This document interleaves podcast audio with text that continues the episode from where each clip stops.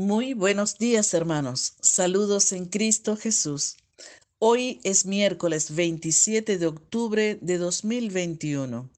Hoy la iglesia celebra a San Gustavo. La palabra de hoy es del Evangelio según San Lucas capítulo 13, versículos del 22 al 30. Esto es palabra que alimenta. Atravesaba ciudades y pueblos enseñando mientras caminaba hacia Jerusalén. Uno le dijo, Señor, ¿son pocos los que se salvan? Él les dijo, luchad por entrar por la puerta estrecha, porque os digo, muchos pretenderán entrar y no podrán. Cuando el dueño de la casa se levante y cierre la puerta, os pondréis los que estéis fuera a llamar a la puerta, diciendo, Señor, ábrenos. Y os responderá, no sé de dónde sois.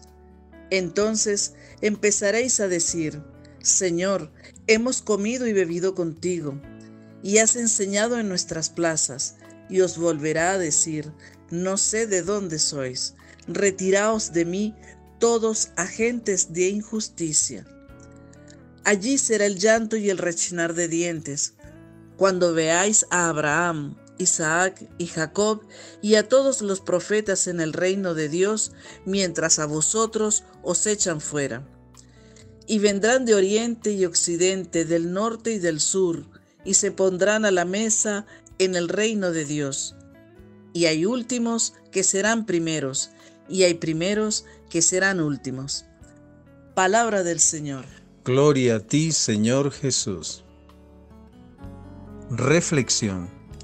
Así como en aquel tiempo Jesús atravesaba ciudades y pueblos mientras se dirigía hacia Jerusalén, donde debía sufrir la pasión, asimismo pasa por nuestras vidas con la intención de atravesar nuestros corazones para sanarlos y quedarse en ellos por los méritos de su sagrada pasión habernos encontrado con Cristo y haber dejado que entre en un momento determinado no es suficiente. El Señor hoy nos manda a luchar para poder mantenernos en el camino con Él, un camino estrecho, con dificultades, con tropiezos y caídas, pero también con muchas bendiciones, camino que nos enseña a entrar en el descendimiento de la humildad, de hacernos pequeños, dejando atrás mucho lastre, porque para entrar por la puerta estrecha, primero hay que hacer ese camino estrecho.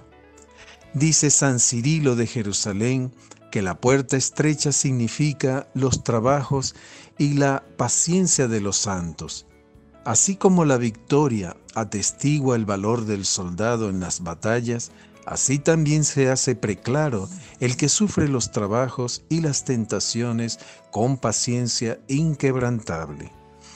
A lo largo de toda la historia de la Iglesia, Jesús ha estado con ella acompañándola en, en su caminar, pero también ha estado el tentador tendiendo trampas. Hoy vemos que para muchos basta invocar la misericordia del Señor para creer que ya se tiene acceso a entrar en la casa del Padre. Jesucristo es la puerta que nos lleva al Padre y nos introduce en el reino de los cielos. Ya él mismo lo decía, nadie va al Padre sino por el Hijo. En este Evangelio Jesús nos dice también que cuando el dueño de la casa se levante y cierre la puerta, los que están fuera dirán, Señor, ábrenos, y le responderá, no sé de dónde sois.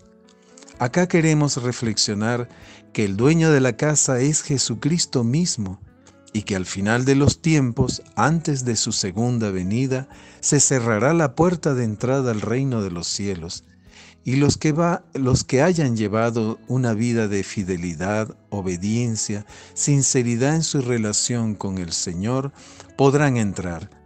Y los que se alejan de los justos, de la voluntad de Dios, los que lo niegan, los réprobos, pues no pasarán la puerta.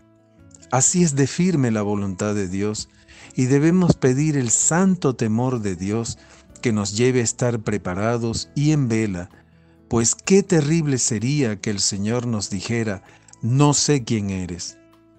Y tú puedes decir, Señor, yo participé en una comunidad, ayudé en la iglesia, era de los primeros en cada ocasión, y el Señor puede decirnos, no sé quién eres.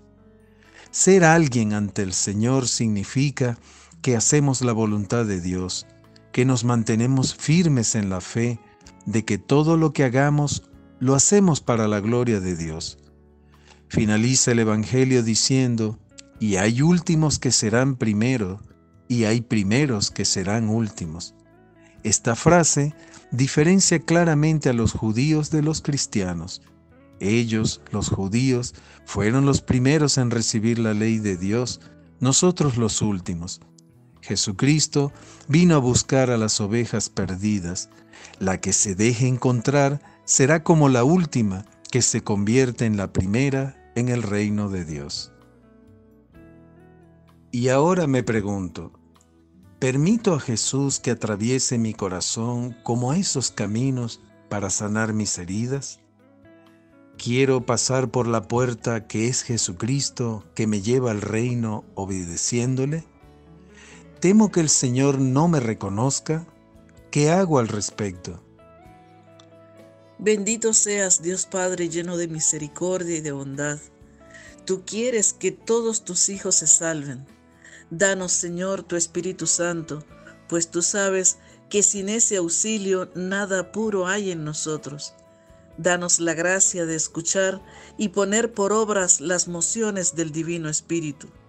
Concédenos, Padre, la obediencia y que soportando nuestras las pruebas podamos entrar por la puerta estrecha que es nuestro Señor Jesucristo. Ayúdanos, Señor, a vivir en fidelidad a tu palabra. Hoy ofrezco contemplar a nuestro Señor en el misterio eucarístico y pedirle que me mantenga en fidelidad. Hermanos, que el Señor hoy nos conceda una jornada en la que anhelemos solamente entrar en su presencia.